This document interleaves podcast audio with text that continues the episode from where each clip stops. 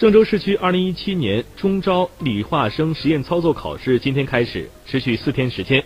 郑州市有4万8千273名在籍的初中毕业生报名参加了本次考试。今年郑州市区共设郑州九中、郑州十一中新校区、郑州十九中高中部、郑州四十七中高中部四个考点。提醒车友们最好要避开上述学校周边行驶，以免造成堵车。